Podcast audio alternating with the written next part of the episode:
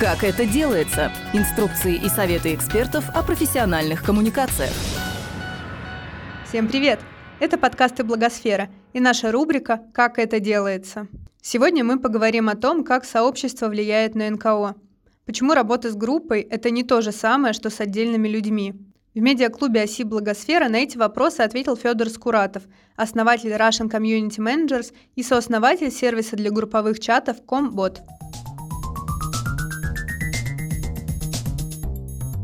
Что такое сообщество?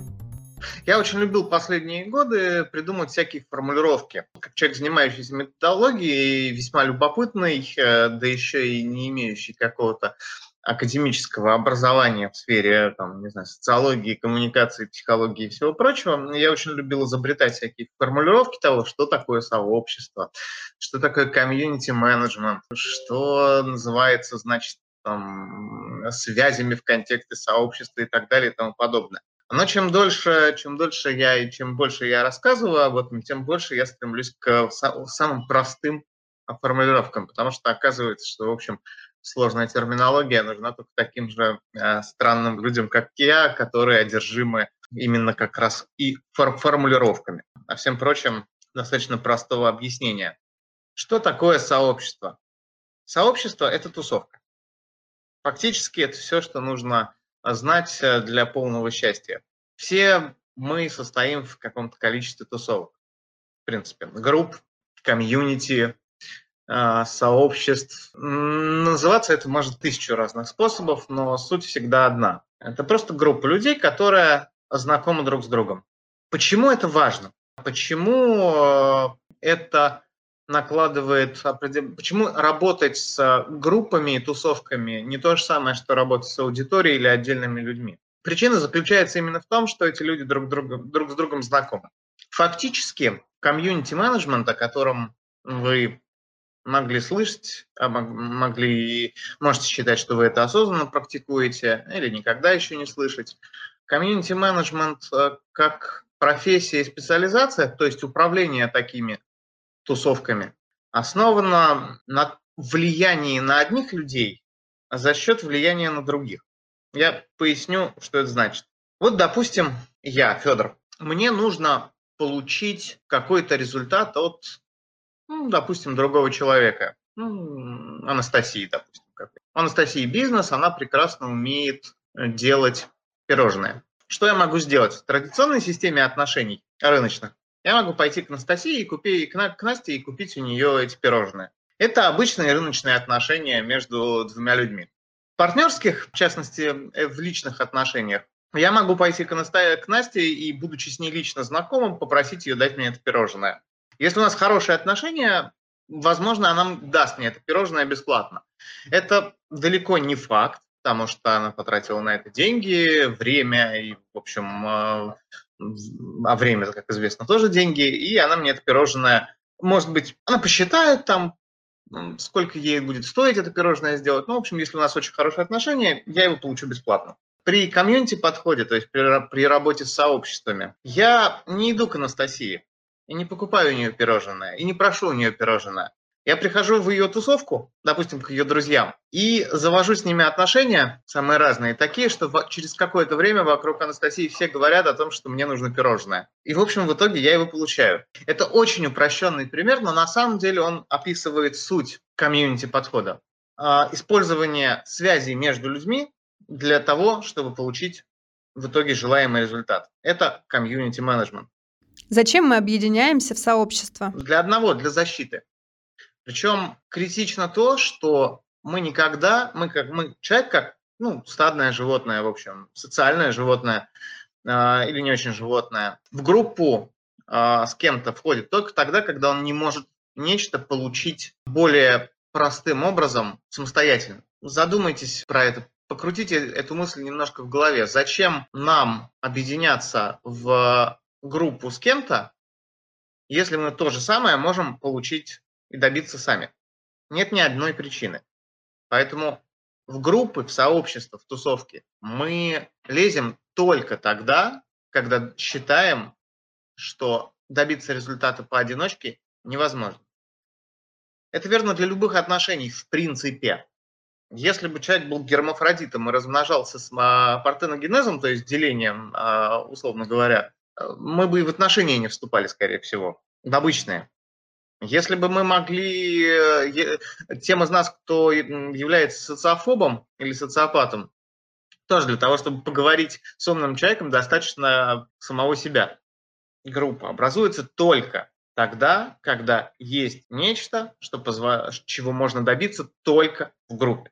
Любые сообщества, на которые мы будем смотреть когда-либо в своей жизни, всегда будут так или иначе выполнять какую-то функцию, которую каждый из их участников не может сделать самостоятельно.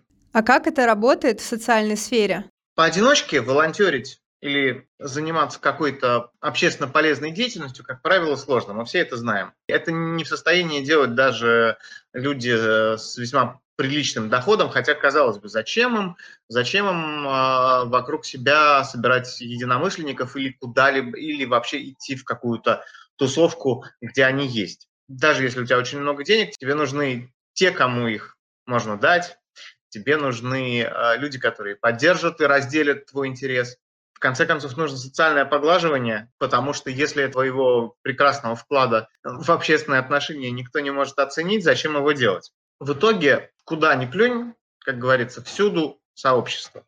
Мы по жизни с вами состоим явно или неявно в десятках, если не сотнях разных сообществ или тусовок. По большей части мы даже не замечаем того, что это тусовка вы и ваши друзья – это тусовка. Это люди, которые знакомы друг с другом и на основе каких-то общих интересов вместе что-то делают. Забудьте вообще про то, что сообщество должно что-то делать. Например, общение и просто хороший эмоциональный фон, какое-то удовольствие от того, что вы общаетесь с людьми, это тоже результат. В какой-то момент а, на нашем прекрасном рынке э, комьюнити менеджмента и прочих вещей, связанных с сообществом, доминировала точка зрения, что это что значит сообщество это всегда сообщество действия. Сообщество действия это такая это такой тип сообщества, когда, ну, допустим, люди объединяются и начинают, не знаю, мусор убирать или какой-нибудь проект пилить. Это всего лишь один из маленьких типов э, сообществ, их, наверное, десяток, если не больше. И фактически это все излишнее э, сокращение картинки. Сообществом будет любая группа людей, где люди знакомы друг с другом. Это очень важно для понимания в принципе, то есть если вы начнете гуглить материалы по теме комьюнити менеджмента, все найденное не будет относиться ни конкретно к группам ВКонтакте, ни к группам в Фейсбуке, ни, ни к чатикам Телеграм, ни к коммерческим организациям в отдельности, ни к, там, тем более ни к аудитории брендов. Это всегда будет про группу людей, которая, участники которой знакомы друг с другом.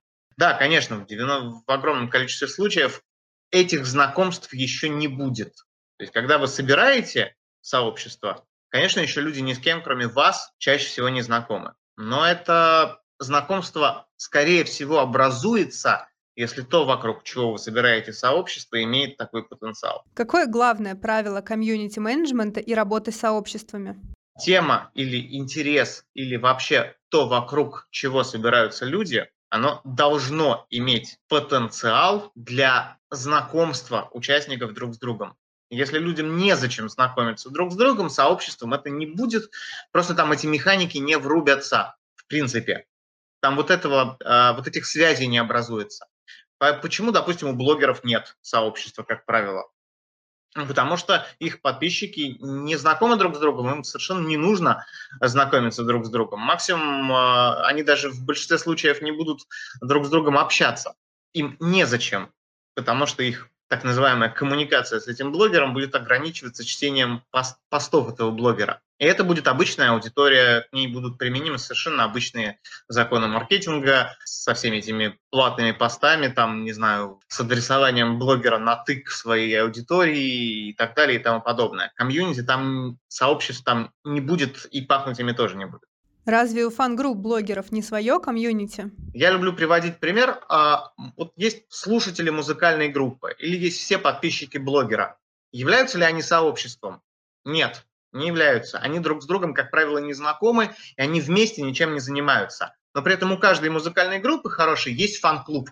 Фан-клуб – это вроде те же люди, Но при этом как фан-клуб это сообщество, потому что эти люди знакомы друг с другом, как правило. Они устраивают сходки, они ходят, пьют пиво, пьют кофе, ходят на концерты, делают флажки, устраивают флешмобы на концертах группы, обсуждают друг с другом э, альбомы, в конце концов знакомятся с музыкантами. И вот слушатели группы сообществом не будут, а фан-клуб будет. У большинства блогеров фан-клуба нет, очевидно. У, Оли Бузовой есть фан-клуб, в нем состоит э, несколько э, тысяч человек. Но при этом поклонников у Оли Бузовой, наверное, ну, несколько миллионов примерно. Вот как бы, вот в чем разница между сообществом и не сообществом. Вся аудитория, все, кто читает блогера, или неважно, все, кто пользуется услугами какого-то бренда или покупает его товары, это будет аудиторией, а фан-клуб или группа товарищей, которая хорошо знакома друг с другом и что-то вместе делает, это будет сообщество. То есть это не перес... это пересекающиеся, но разные вещи. Как комьюнити механика влияет на то, что делают НКО? Именно потому, что люди знакомы друг с другом, там задействуется куча разных механизмов, которые не задействуются при обычном маркетинге, при обычном менеджменте и так далее. Сама погруженность человека в некоторую сетку связей с другими людьми вызывает совершенно другие психологические механизмы, совершенно и, и, и на эти механизмы и, и вещи становятся возможным воздействием. Давайте пример конкретный. Есть очень хороший пример комьюнити подхода к работе со, со СМИ. Его используют зрелые довольно пиарщики. Допустим, у нас есть журналист, которому, от которого нам нужно получить публикацию. Как мы можем действовать? Как нам выстроить связи с этим журналистом? Мы можем попробовать с ним напрямую пообщаться, мы можем попробовать э, с ним подружиться, выстроить с ним личные отношения и рассчитывать в будущем когда-нибудь получить с него профит в виде статьи. Это первый наиболее очевидный подход. Как правило, он не очень хорошо работает, потому что э, журналисты имеют тысячи и десятки тысяч э, таких людей, которые желают от них что-нибудь получить, и они, как правило, это игнорируют. Второй подход, который используют крупные бренды, это заваливание материальным стимулированием. Собственно, кормить журналистов, поить журналистов, устраивать им э, банкеты, вывозы, туры, в конце концов, иногда платить. Это рыночный подход. Третий подход – это как раз комьюнити подход. Это тогда, когда человек погружается в тусовку журналистов, выстраивает не очень сильные, но постоянные связи с разными журналистами, и в итоге он становится своим в тусовке. Его знают. Его знают как своего. Он сидит в чатиках с журналистами, а таких э, чатов полно. В них прекрасно перемывают кости пиарщикам. И это и есть суть комьюнити. Человек общается с журналистом А, рассказывает ему одну часть информации, с журналистом Б рассказывает ему другую часть информации. В итоге статью выпускает журналист С, который где-то там кулуарно пообщался с журналистом А и журналистом Б отдельно. А наш прекрасный пиарщик сидит в центре этой паутины, как паучок, вот, и э, потирает ручки. И это комьюнити подход. Как я уже сказал, комьюнити подход и под, подход через работу с сообществом – это использование связей людей между собой. Что можно считать успехом комьюнити-менеджера? Комьюнити-менеджерами, в принципе, чаще всего называют SMMщиков. Давайте не, не скрывать, э, не, не отвлекаться от правды. 90% вакансий КМов, которые присутствуют на рынке, это СММщики. Это люди, которые ведут группы в социальных сетях, им дописывают туда функциональность комьюнити-менеджера. Обычно те, кто это пишет, не очень понимают, о чем идет речь. Но при этом для немногих КМов, которые работают комьюнити-менеджерами, у которых есть четкие, понятные обязанности, связанные именно с комьюнити, успехом каждый раз будут разные вещи. Допустим, возьмем комьюнити и бизнес. Успехом бизнеса является прибыль. Выручка и прибыль, в отличие от НКО. У НКО тоже может быть выручка, как мы знаем, и тоже могут быть э, какие-то услуги, связанные с реализацией чего-либо, но НКО не направлено на прибыль. Соответственно, успехом КМа в большинстве случаев будет успех компании в плане прибыли в бизнесе. Но обычно очень трудно посчитать, а что нам дала грамотная, хорошая работа с сообществом, как это отразилось на нашей выручке на нашей прибыли. Никто не может толком посчитать влияние э, работы КМа на прибыль. Некоторые компании пытались. Есть в разработке игр, многие из вас на мобилках, на мобилках какие-то игрушки играют. Да, там, не знаю, Homescapes, э, какой-нибудь там Clash of Clans, еще что-нибудь, да хотя бы Lines и там всякие головоломки три в ряд. В таких играх тоже есть КМы, как ни странно. И компании, которые разрабатывают эти игры, вложили довольно много в свое время денег и средств, чтобы посчитать влияние работы комьюнити-менеджера на выручку, на прибыль, на то, платят ли больше люди, с которыми работают в плане комьюнити, собственно, в этой игре, прямой связи не нашли. Потратили очень много ресурсов на это, Playrix, в частности, компания, такая известная, братьев Бухманов, а, одна из очень мощных, ну, условно, российских игровых студий. Там очень много исследований на эту тему велось. Не нашли корреляции.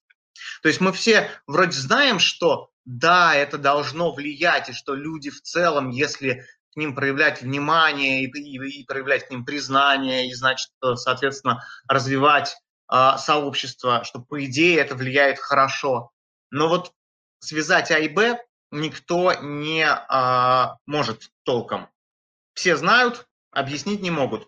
Но при этом в чем измеряется устойчивое комьюнити, тоже, в общем, специалисты знают. Устойчивость сообщества измеряется количеством внутренних связей в нем, то есть насколько хорошо люди друг, другом, друг с другом знакомы. А еще есть такая штука, как Community Sense Index, то есть чувство причастности, если, опять же, простыми словами. Оно измеряется, есть методики для измерения этого чувства причастности, это опросник. Опять же, его в работе, как ни странно, довольно мало кто использует, или не странно, учитывая, что осознанного подхода к этому, к теме сообществ практикуется, в общем, практикуют не так много компаний, не так много организаций и профессионалов, ну, там, не знаю, пара сотен на всю Россию. Community Sense Index, он довольно хороший. На самом деле вы можете даже самым простым одним вопросом определить устойчивость сообщества. Дорогой мой знакомый, дорогой участник сообщества, тебе вообще важно тут находиться или нет? Тебе интересно? Если ответ «да», то все хорошо. Если ответ «нет», то сообщество, если таких ответов много, сообщество неустойчиво. Там очень много внутри всяких деталей, связанных, например, с циклом жизни сообщества, это первый этап его существования, второй этап существования, третий или распад, метоз так называемый. На каждом этапе будут свои критерии. То есть мы можем очень долго, мы можем полтора часа исключительно про устойчивость сообщества разговаривать. Но это обычно лишнее. Чем задача комьюнити-менеджера, если у НКО нет своего сообщества?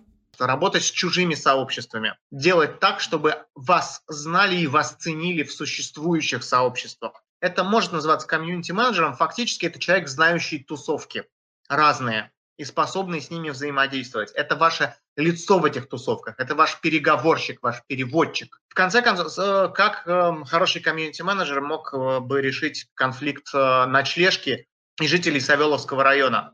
Хороший переговорщик, не завязанный, хороший КМ мог бы эту тему заранее нивелировать, наведя мосты с а, активистами Савеловского района. Он бы знал этих людей, ну, как бы если, если бы был, вот, ночлежка тогда не очень занимался этим в тот момент, ну, потому что у них ресурсов на все не было, очевидно. Фактически здесь нужен был посредник, знающий активистов Савелки, способный к ним прийти и пообщаться доверительно. Вот это бы было задачей комьюнити-менеджера. Договориться до того, чтобы конфликта не произошло. Медиация, переговоры, быть своим в разных тусовках. Вот задача хорошего менеджера, в хорошего комьюнити-менеджера, где-то, где собственного комьюнити нет, или задач по работе с ним не очень много.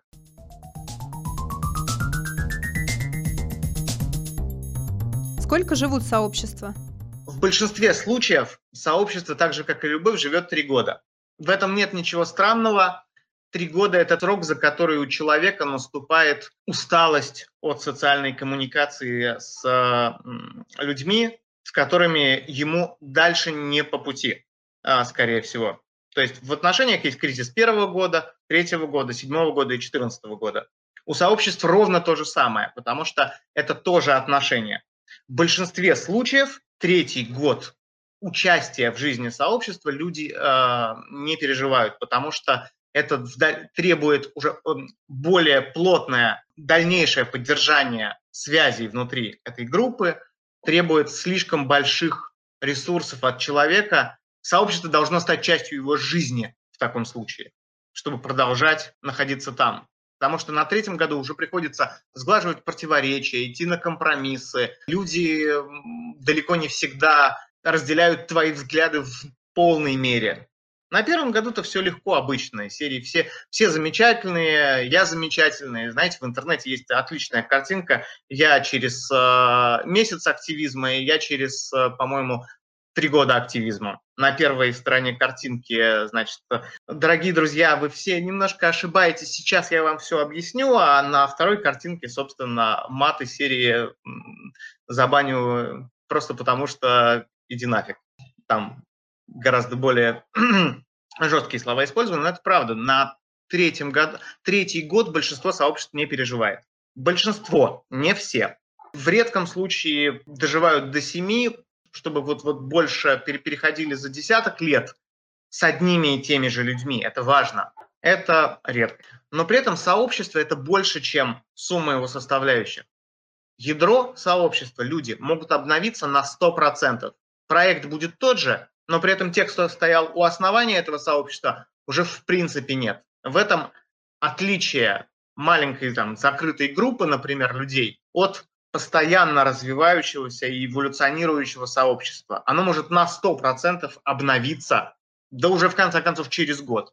Но такие случаи редки. Обычно обновление, если все хорошо, вот этого всего ядра и людей, которые участвуют в комьюнити, оно происходит вот как раз после трех лет после трех лет может не остаться никого, кто был бы у основания. С, например, с Russian Community Managers так вышло, что практически никого, кроме двух человек, из всего ядра в 40 человек, которые создавали эту группу, уже нет. А, они уже не участники сообщества. Где имеет смысл создавать сообщество? Смотрите, два совершенно противоположных кейса. Первый кейс бизнесовый Яндекс Такси. Хочешь или не хочешь, у Яндекс Такси есть свое сообщество. Но это не клиенты Яндекс Такси, это таксисты. Первое сообщество, которое образовалось у таксистов Яндекс Такси, было, по сути, профсоюзом таксистов. Совершенно очевидный факт того, что профсоюз – это сообщество. Это был самостийный профсоюз, он никак не назывался. Поначалу это был просто чатик. Это был один чатик, потом два, потом три, потом их стало сотни, сейчас уже их до тысячи этих разных сообществ, каждая из которых имеет признаки полноценного профсоюза. Почему так вышло и занимается ли Яндекс Такси работой с сообществом? Да, он занимается, Яндекс Такси занимается работой с сообществом в виде того, что он давит эти профсоюзы. Это самый распространенный в крупном бизнесе кейс, когда клиенты этого бизнеса или исполнители этого бизнеса, в случае, например, с, там, где есть исполнители, объединяются в профсоюзы и начинают отстаивать свои права. Из последних случаев Delivery Club а, столкнулся с сообществом своих курьеров, которое яростно протестовало против новых каких-то там а, новой функциональности в приложении для курьеров. Там, по-моему, увеличенная дистанция доставки была в экспериментальных целях введена. Вот Delivery попробовал эту функциональность ввести. Курьеры объединились и устроили забастовку. Это изменение было откачано буквально в один день. И Delivery пообещал, значит, больше таких экспериментов не делать. Сообщество абсолютное. Работа с сообществом, да, просто они его не создавали. Они ему противодействовали и переговаривали с ним. Вели переговоры для того, чтобы ну, найти какой-то компромисс. Пример из другой области. Тоже осознанно занимаются сообществами. Nike производитель кроссовок, спортивного всякого инвентаря, всемирно известный. Своего сообщества у Nike, как у бренда, нету. Но у него есть множество сообществ, с которыми Nike работает. Nike идет и делает коллаборации с существующими сообществами и создает уникальные или лимитированные продукты с этими сообществами. У Nike есть сообщество коллекционеров старых кроссовок. Если вы вообще, в принципе, там часто, часто покупаете кроссовки и ходите по магазинам, вы знаете, что и Adidas, и Nike, и другие спортивные бренды регулярно выпуска, стали выпускать ну, ностальгические коллекции, перевыпускать коллекции э, и кроссовки 80-х, 70-х, и даже, и даже самые первые свои модели. Изначально этого просило сообщество коллекционеров старых кроссовок. Но когда Nike увидел, как бы, сколько на это есть спроса, и как активно их просят, они стали потихонечку перевыпускать эти коллекции в новом исполнении. И это начало создавать спрос, и оказалось, что это не только сообществу нужно коллекционеров, и в результате теперь есть даже отдельные магазины со старыми сериями, или в магазинах, собственно, Nike есть э, отдельный стенд со, с перевыпусками старых кроссовок. Nike идет к блогерам, Nike идет к спортивным звездам. У этих спортивных звезд есть фан-клубы. Эти фан-клубы покупают кроссовки с подписью и э, этих самых блогеров, и сделанные этими блогерами, там, когда эти, там, или спортивными звездами. Вот это все тоже комьюнити.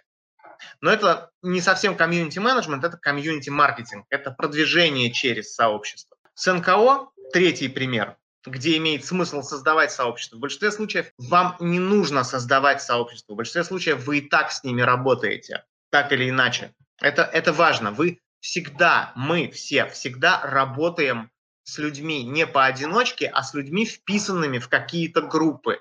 И часто эти, и чаще всего эти группы будут иметь отношение к тому, что мы делаем. А, да, вот, собственно, как с кейсом, когда меня позвали. Первое, куда я пошел с вопросом, тут меня зовут вебинар провести, это был чатик КМов. Ребята, а кто уже работал с оси, которая другой оси? Это был, собственно, мой первый вопрос. И мне моментально накидали кучу референсов и серии. Да, вот эти ребята, они давно, фактически связавшись со мной, ребята из агентства социальных инициатив связались с сообществом, потому что я получил референсы, получил информацию о том, что это такое. Когда бы мы, с кем бы мы ни коммуницировали, как правило, мы коммуницируем не напрямую с человеком, а с человеком и его окружением, и его знакомыми, и его сообществами. Потому что вот это вот социальное подкрепление, сарафанка в просторечии, оно оказывает колоссальное влияние на то, как именно люди принимают решения. И то есть работает ли НКО с сообществами? Да, постоянно. Работает ли бизнес с сообществами? Да, постоянно. В 90%, в 99% случаев, потому что мы работаем с людьми и их окружением.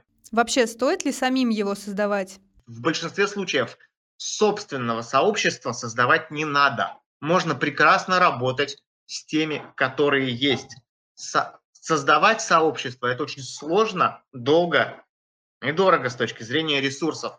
Вокруг нас тысячи уже существующих сообществ. От того, что вы создадите тысячи первое, ничего не изменится. Свое сообщество – это как, не знаю, как свой продукт.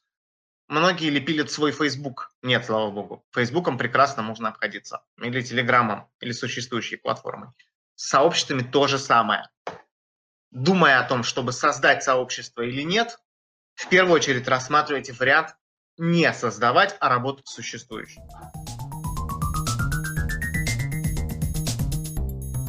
Как запустить комьюнити, если тема не популярная? Не нужно запускать своего сообщества. Люди, интересующиеся этой темой, непопулярной, например, помощь э, лицам без определенного места жительства. Вот есть ночлежка, да, есть ночлежка, которая вступила как, как, как проект и как сообщество, вступила, э, объединила вокруг себя людей, неравнодушных к теме, но не специально. Просто все, кто интересуется этой темой и знает о том, в принципе, что такая тема есть, они кучкуются вокруг ночлежки сами по себе. Не потому, что их специально кто-то кучкуется, а потому что с таким убеждением и с такими взглядами можно пойти, ну, к ним разве что. Из, я имею в виду из, из люди не глубоко в теме, но при этом что-то понимающие. То есть те, кто хоть раз э, читал про ночлежку в СМИ, в принципе, знают, что, наверное, если, если когда-нибудь я захочу помогать э, лицам без определенного места жительства, обездоленным и, и прочее, я, наверное, пойду в ночлежку, потому что я о ней слышал. То есть оповещение, этот awareness, о котором, э, ну, в принципе, донесение информации о том, что вы есть с непопулярной темой, уже чаще всего будет достаточно для того, чтобы люди сами к вам пошли. Здесь не надо прям специально собирать собирать кого-то вокруг себя из серии «иди помогай э, бездомным», «иди к нам помогай бездомным». Нет, просто мы есть, ребята, мы есть. Э, в, этом плане кейс с конфликта с ночлежки с таким же сообществом жильцов или активистов Савеловского района, собственно, э, я думаю, мы все знаем этот печальный кейс, хотя и как бы и, довольно очевидный с точки зрения развития рынка сообществ. Он сделал очень многое. Огромное количество людей узнало о том, что вот есть такая ночлежка, что она занимается помощью обездоленным. Я обсуждал это с ними еще тогда, когда этот кейс гремел, ну, когда он был в разгаре. И, собственно, потом я не спрашивал у них, а как, это, как этот скандал повлиял на количество помощи и количество активистов. Здесь те из вас, кто с ними общается, может э, этот вопрос э, вынести в, напрямую получить ответ на этот вопрос. Я думаю, ответ будет такой, что однозначно больше стало к ним э, приходить людей. Засветиться – это основное. Специально заинтересовывать людей, познакомиться вокруг этой темы не надо. Если у них есть нечто общее, то, что они могут сделать вместе лучше, чем по отдельности, они сами придут, если узнают о том, что вы есть. Как правильно использовать сарафан на радио? Вообще, что такое сарафанка? Да? С простой точки зрения. Большая часть бизнесов грешит одной проблемой, когда пытается работать сарафанкой вот тебе что-нибудь, расскажи об этом друзьям. Знаете, в большинстве случаев моим друзьям абсолютно неинтересно то, о чем предлагает мне рассказать бизнес. Я купил матрас, например, новый себе. Производитель матрасов предложил мне сделать пост у себя на странице, значит, о том, что я купил этот матрас, э, и чтобы, значит, мои друзья раска... пришли к нему и тоже покупали матрасы. Это так не работает. Моим друзьям абсолютно неинтересно, какой матрас я купил. Но один из самых популярных постов у меня на странице месяца полтора назад был с обсуждением матрасов. Почему? Я не рекомендовал матрасов своим друзьям. Я спросил у людей, ребята, а кто, какой, а кто на чем спит? И у меня вон такущий тред образовался на тему того, мне накидали самых разных производителей матрасов, а в конце концов ко мне пришел мой знакомый, блогер, может быть, кто-то из вас его встречал, Анатолий Ноготочки, это из Твиттера очень популярный блогер, он мне сказал, слушай, я заказывал вот у такого-то мастера, мне очень понравилось, вот его контакт, скажи, что от меня. Вот это настоящая сарафанка. Скажи, что от меня. Личная рекомендация, не публичная. То есть ключ к сарафанке в том, чтобы кто-то, знающий, где найти ответ, рекомендовал того, кто ищет ответ на этот вопрос в нужный момент я должен знать, чтобы своему порекомендовать своему другу ночлежку, как организацию, которая помогает бездомным. Я должен узнать, что у моего друга есть запрос на то, чтобы помогать бездомным, или на то, чтобы, в принципе, кому-то помогать. И я должен предполагать, что ему тема бездомных будет окей. И у нас должен возникнуть разговор и обсуждение этой темы для того, чтобы я сказал, слушай, а тут вот есть такие ребята. То есть фактически обсуждение каких-то тем проявляет и дает случаи для того, чтобы вставить рекомендацию. Еще более простая ситуация. Врачи. Мы все передаем врачей э, из рук в руки друг другу. Ребят, порекомендую, у кого есть хороший лор. Ребят, э, порекомендуйте хорошего онколога по такой-то теме. Вот если нет запроса на какой-то контакт, на эту самую сарафанку, она и не сработает. Соответственно, для того, чтобы использовать тему сарафанки осознанно, нужно, чтобы были дискуссии, нужно, чтобы тема мелькала, нужно, чтобы она стала модной.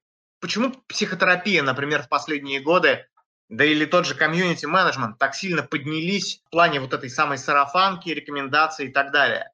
Потому что темы проявились, их начали обсуждать, в том числе публично. Повестка случилась. Люди стали чаще об этом писать и спрашивать. И, соответственно, стали чаще рекомендовать им те, кто знает. Других способов осознанно врубить сарафанку в принципе не существует. Потому что никто не будет проактивно бегать по друзьям и рассказывать, что у меня есть такой замечательный онколог. Потому что в теме НКО, как мы знаем, большая часть вещей не очень приятная. Вот тоже хороший антипример. Есть куча людей на Фейсбуке, которые ведут свой профиль исключительно заваливая объявлениями о брошенных собачках и кошечках. Это очень скучные ленты, бесконечно на одну и ту же тему. Там собачку выбросили, здесь собачку э, выбросили, здесь кошку, кошка в приюте и так далее. Это не люди, а лента фактически объявлений о брошенных животных. Зачем с таким человеком общаться и его читать? Это доска объявлений фактически. Если я хочу доску объявлений, я пойду на доску объявлений. Человеком там и не пахнет.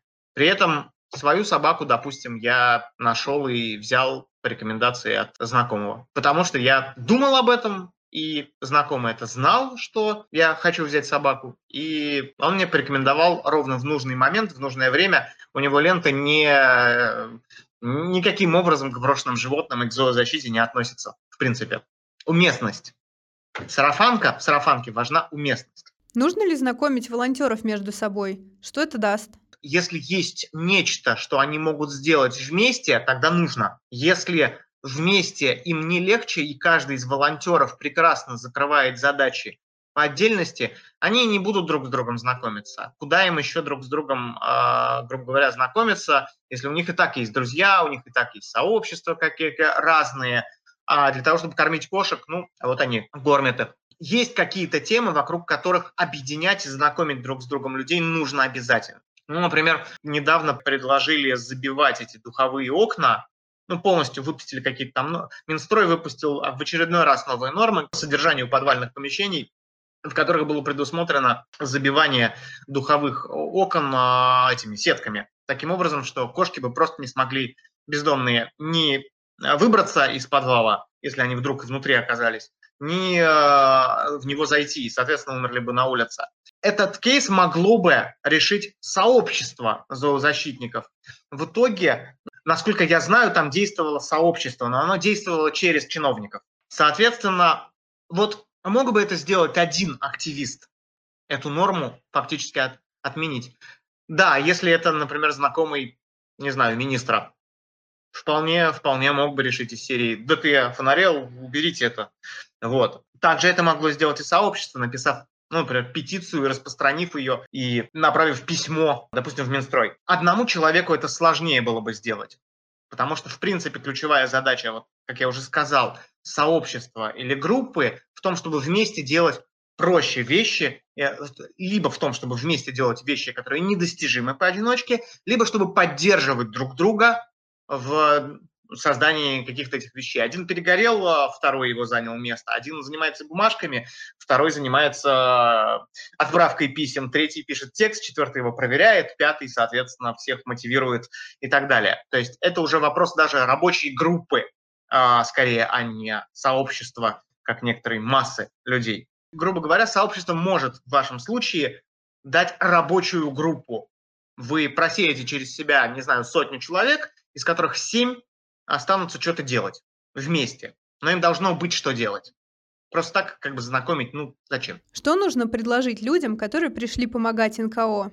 Нужно, чтобы было что делать. То есть при, пригнать людей на, в чистое поле и сказать, ну, давайте тусуйтесь и что-нибудь, давайте чего-нибудь вы поделаете. Так не работает. Нужно, по крайней мере, заставить их канаву копать. От столба до столба. Или с утра до вечера. А если вы будете придумывать, что людям делать, это будет копание канав в армии. Или покраска травы в зеленый. Бесполезное. То есть приводить людей нужно, зная, зачем вы их приводите. Именно поэтому большинство, большинство сообществ, собранных с нуля, просто потому что нам надо собрать сообщество, не работает. Потому что им нечем заняться.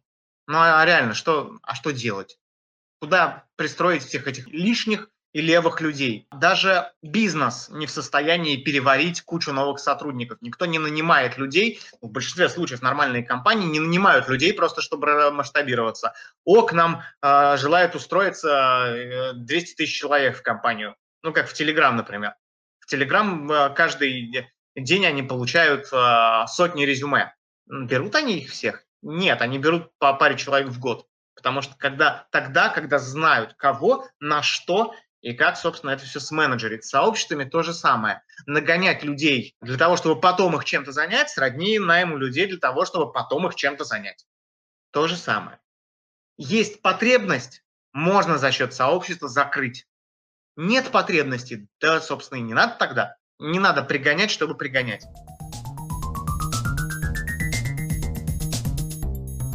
Как расшевелить сообщество в соцсетях? А им нужно, чтобы их шевелили. Если они не активны, значит им это не нужно. Когда мы говорим про сообщество, не надо путать свои задачи и свои интересы с интересами сообщества, с интересами людей. Это очень важно. Сообщество – это про учет интересов других, а не про свои интересы. Это, это ключевая фишка. Если у вас есть группа, это не группа есть у вас, это вы есть у группы. Если им не нужно шевелиться, они не будут шевелиться. А те, кто захочет шевелиться, те будут. То есть в комьюнити-менеджменте одно из правил – не вовлекай невовлеченных, не трать ресурсы на тех, кто не шевелится. Трать их на тех, даже на того одного, кто задал один единственный вопрос. Потому что если человек задал вам вопрос или написал чего-нибудь, или предложил свою помощь, вот ваш кандидат, вот этот человек, работайте с ним, вовлекайте его, шевелите его, помогайте ему шевелиться.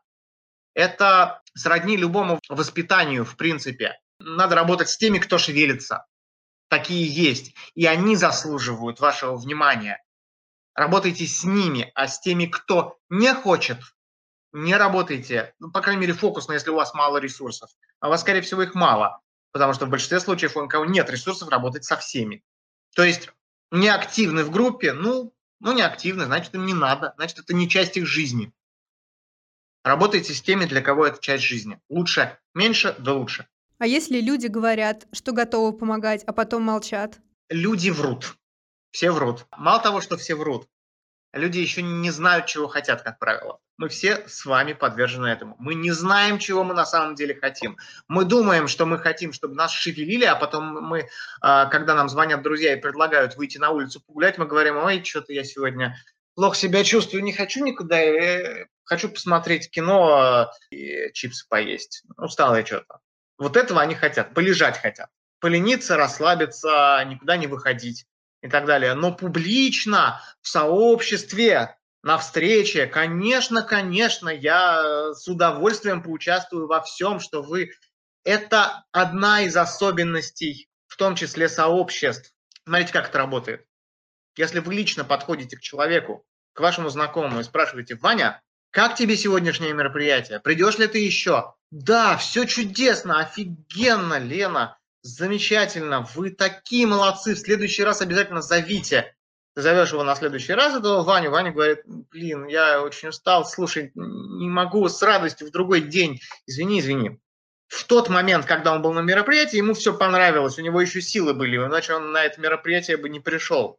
А в момент, когда вы его снова позвали, он уже в обычном своем состоянии, ему дела нет до следующего вашего мероприятия. Вежливость, энтузиазм в моменте и, как следствие, самообман и обман вас.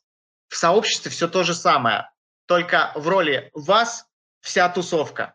Выходит такой Ваня на сцену и говорит, ребята, как мне сегодня с вами понравилось, вы такие благодарные слушатели, обожаю вас, зовите, только это уже не лично вам. Вам-то можно, в конце концов, если у вас хорошие отношения, сказать, слушай, все замечательно было, но я больше не приду, все-таки не моя тема и так далее. А тут, блин, целая, целая комьюнити, целая, целая куча людей, которые смотрят, внимают каждому слову, и, значит, э, им всем сказать, ребят, вы все замечательные, но я никогда больше к вам не приду, просто ни о чем. Идите в пень. Но вот почему они говорят вам на мероприятии одно, а в реальности будет совсем другое. Не слушайте. Вот это вот по поводу «да, да, да», не слушайте, это неправда. Если они потом не шевелятся, значит им это не надо. Вот это будет на самом деле их реальным отношением. То, что они будут делать потом, а не во время мероприятий все хотят, это, это вранье. Проявляется это очень просто. Если вам на мероприятии кто-то сказал, что хочет, чтобы его активно Э, значит, э, знаю, тусовали или общались с ним в группе, вот он сам начнет активно в группе потом общаться. Он что-нибудь напишет. Хе-хей, ну что, когда следующее мероприятие? Или хе-хей, ребят, что вы об этом думаете? Вот в таком случае он действительно хочет. А если человек ждет, пока вы к нему придете снова и его расшевелите, это ну, мы просто хотим, чтобы нас расшевелили. Это вот такое вечное внимание. Ну, блин, по-моему, серии, давайте вы сами сделайте что-нибудь, а я соглашусь или не соглашусь. Ну, в смысле, если мне понравится, как вы меня шевелите, а, я, может быть, что-то сделаю. Не обращайте на таких внимания. Это не, ваша, не ваш клиент, не ваша аудитория и так далее. Бесконечно ли можно наращивать комьюнити или есть предел? А, комьюнити, как правило, ограничено здоровое примерно 100-200 людьми, потому что за пределами этого числа люди начинают переставать узнавать друг друга в лицо. Есть закон кабинетов, ну, это полушуточный, полусерьезный, на самом деле, закон командообразования. Для того, чтобы люди делали вместе что-то полезное, достаточно 7 человек примерно. Рабочая группа – это 7 человек максимум. Затем начинаются издержки менеджмента, то есть увеличение количества людей в рабочей группе перестает прямо коррелировать с ее продуктивностью. То есть 7 – это максимум для рабочей группы здоровой, которой дальше уже управлять становится тяжело. 150-200 – это максимум для сообщества здоровый одного, когда эти люди активные, э, могут все еще вместе что-то делать. Чем больше сообщество становится, тем больше оно дробится на кучу маленьких групп. Соответственно, это будут волонтеры в одном городе, в одном районе, потом в одном доме и так далее. Они все равно будут дробиться, потому что люди будут э, стараться ограничить свой круг общения тем количеством контактов, которые они в состоянии поддерживать. Проще говоря, если у меня очень активная социальная жизнь, у меня куча знакомых, то, грубо говоря, в вашем сообществе я смогу общаться только с одним человеком. Например, лично с вами, как с руководителем фонда. С остальными у меня нет ресурса общаться, у меня уже есть много знакомых, я не буду знакомиться с вашими волонтерами. У меня нет ресурса с ними общаться. У меня своих знакомых много. То есть вот это вот размер сообщества здорового, он будет ограничен ресурсом участников этого сообщества. И из-за этого ресурса они будут ограничивать свой круг общения каким-то небольшим количеством. 150 – это в идеале. 150 человек это, э, это то, с каким количеством людей человек способен с чистого листа общаться. Если он, допустим, раньше не был ни с кем знаком вообще. Вот такой вот человек, у которого нет социальных контактов. Вот он будет способен лично зазнакомиться со 150, да, знаменитое число Донбара, все верно. Но при этом часто забывают о том, что число Донбара – это максимальное количество контактов людей, живущих в племени замкнутом. А мы живем не в замкнутых племенах. У меня 50 сослуживцев, 50 людей из моего собственного сообщества, 15 э, близких э, там знакомых, э, один партнер и собака. Вот, это уже забивает не знаю, 140 из моих 150. Соответственно, максимум, с которым я буду, или любой другой человек будет знаком в вашем сообществе, это 10. И все остальные в нем такие же, занятые. В результате размер сообщества будет во все, совсем не 150, а 10. Потому что у большинства участников вашего комьюнити способность поддерживать 10 новых контактов. Все. Ну, потом, может быть, кто-то поумирает, и да, они плотнее вовлекутся. Это одна из причин, к слову, почему пожилые люди очень хорошо вовлекаются в комьюнити, потому что у них осталось мало контактов. Или и с каждым годом их становится все меньше и меньше и меньше. Дети уехали, знакомые поумирали, сослуживцев нет. Собственно, люди на пенсии – это прям топливо для сообществ с точки зрения именно контактов социальных. Вот почему мы, кстати, видим так много пожилых активистов разного рода. Они очень хорошо связи социальные устанавливают, потому что им не хватает их. Потому что им мало. Некоторый лайфхак. У пожилых людей есть огромное преимущество перед э, более молодыми. Э, у них больше, как правило, свободного времени. Это раз. Второе преимущество. У них легче готовность идти на контакт, потому что у них, ну, у них меньше социальных связей часто в какой-то момент. Минус. Чуть сложнее общаться, потому что нужно выбирать слова и нужно объяснять вещи и рассказывать на доступном языке, потому что если начать общаться с пожилым человеком, ну там, не знаю, 60 плюс, digital, фигиджитал, комьюнити, а, таргетированная реклама, а, вот это вот все человек не поймет. Вы для него будете разговаривать на птичьем языке абсолютно. Как правило, пожилые люди замечательные активисты, если они чувствуют признание к себе и внимание. Это вот два, две основных вещи, которые нужны в сообществе. Внимание и признание. Об этом говорят все КМы без исключения, независимо от того, какой методологии они придерживаются. Соответственно, просто чем старше человек, тем больше ему нужно признание. Все. Ничего в этом экстраординарного и сложного нет. Показать человеку, что он ценен, что он все нужен и что его ценят, как я уже второй раз и даже третий об этом скажу. Как работать с негативно настроенными сообществами? Например, если жители города не хотят, чтобы собак стерилизовали. Ну, давайте так. Никого, я постараюсь никого не, э, не обижать ни в коем случае. Фактически вам шашечки или ехать. Для того, чтобы уличных ввели программу стерилизации уличных собак, вам нужно работать с сообществом, негативно настроенным, которое против этого, этого, или вам нужно пролоббировать, чтобы какой-нибудь конкретный чиновник, дядя Петя, принял эту норму. Если вы сделаете так, что дядя Петя или Петр Васильевич ведет эту норму в городе, да вам плевать на негативно настроенные сообщества. Работайте с Петром Васильевичем. Что там это сообщество там негативно настроенное вопит внутри себя, никакой разницы. Единственная причина, по которой вам нужно с ним работать, это если Петр Васильевич, не дай бог, слушает это сообщество. Или это сообщество больше. И тут уже давайте приведу грустный пример. Вот Конституция. Поправки за и против. Ну, есть многое, когда достаточное количество людей, которые против этих поправок. Большинство проголосует за. И все. Ну, что, общайся, не общайся. Какая разница? Власть большинства. Это, к сожалению, закон выживания в обществе. Большинство решает. Или громкое меньшинство. В некоторых темах громкое меньшинство, так называемое vocal minority, может диктовать свою повестку, как, например, в США происходит. Тема с, а, там, с определенными социальными течениями в США, а, в Соединенных Штатах Америки, а, это вокальное меньшинство. Это работает в демократически развитых государствах не всегда к добру, но тем не менее.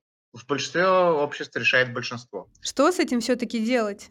Ну, тут много способов. Тут уже, знаете, методы разведки, контрразведки и прочего работают. Это вопрос уже стоит так. Как нейтрализовать активистов этого негативно настроенного сообщества? В большинстве случаев переубедить их нельзя это диаметрально противоположные, это люди с диаметрально противоположными взглядами. Так же, как вы для них, люди с диаметрально противоположными взглядами. Можно примирить между собой социалиста и фашиста? Ну, как правило, нет. Они друг друга поубивают. Ну, как бы в лучшем случае. Если это умные и разумные люди, они будут спорить друг с другом э, внятно, э, до хрипоты, но не сойдутся и компромисса не достигнут. Когда вы говорите про активное население, это будут несколько конкретных человек, которые объединяют вокруг себя всех остальных, которые занимаются самым большим количеством активности. Нужно их нейтрализовать. А методы нейтрализации есть разные. Есть здоровые, есть нездоровые, есть конкурентные, есть неконкурентные, а, есть жесткие, есть откровенно жестокие и так далее. Их используют все, как правило. Кричать и спорить, как правило, бесполезный способ, абсолютно. Не переубедите.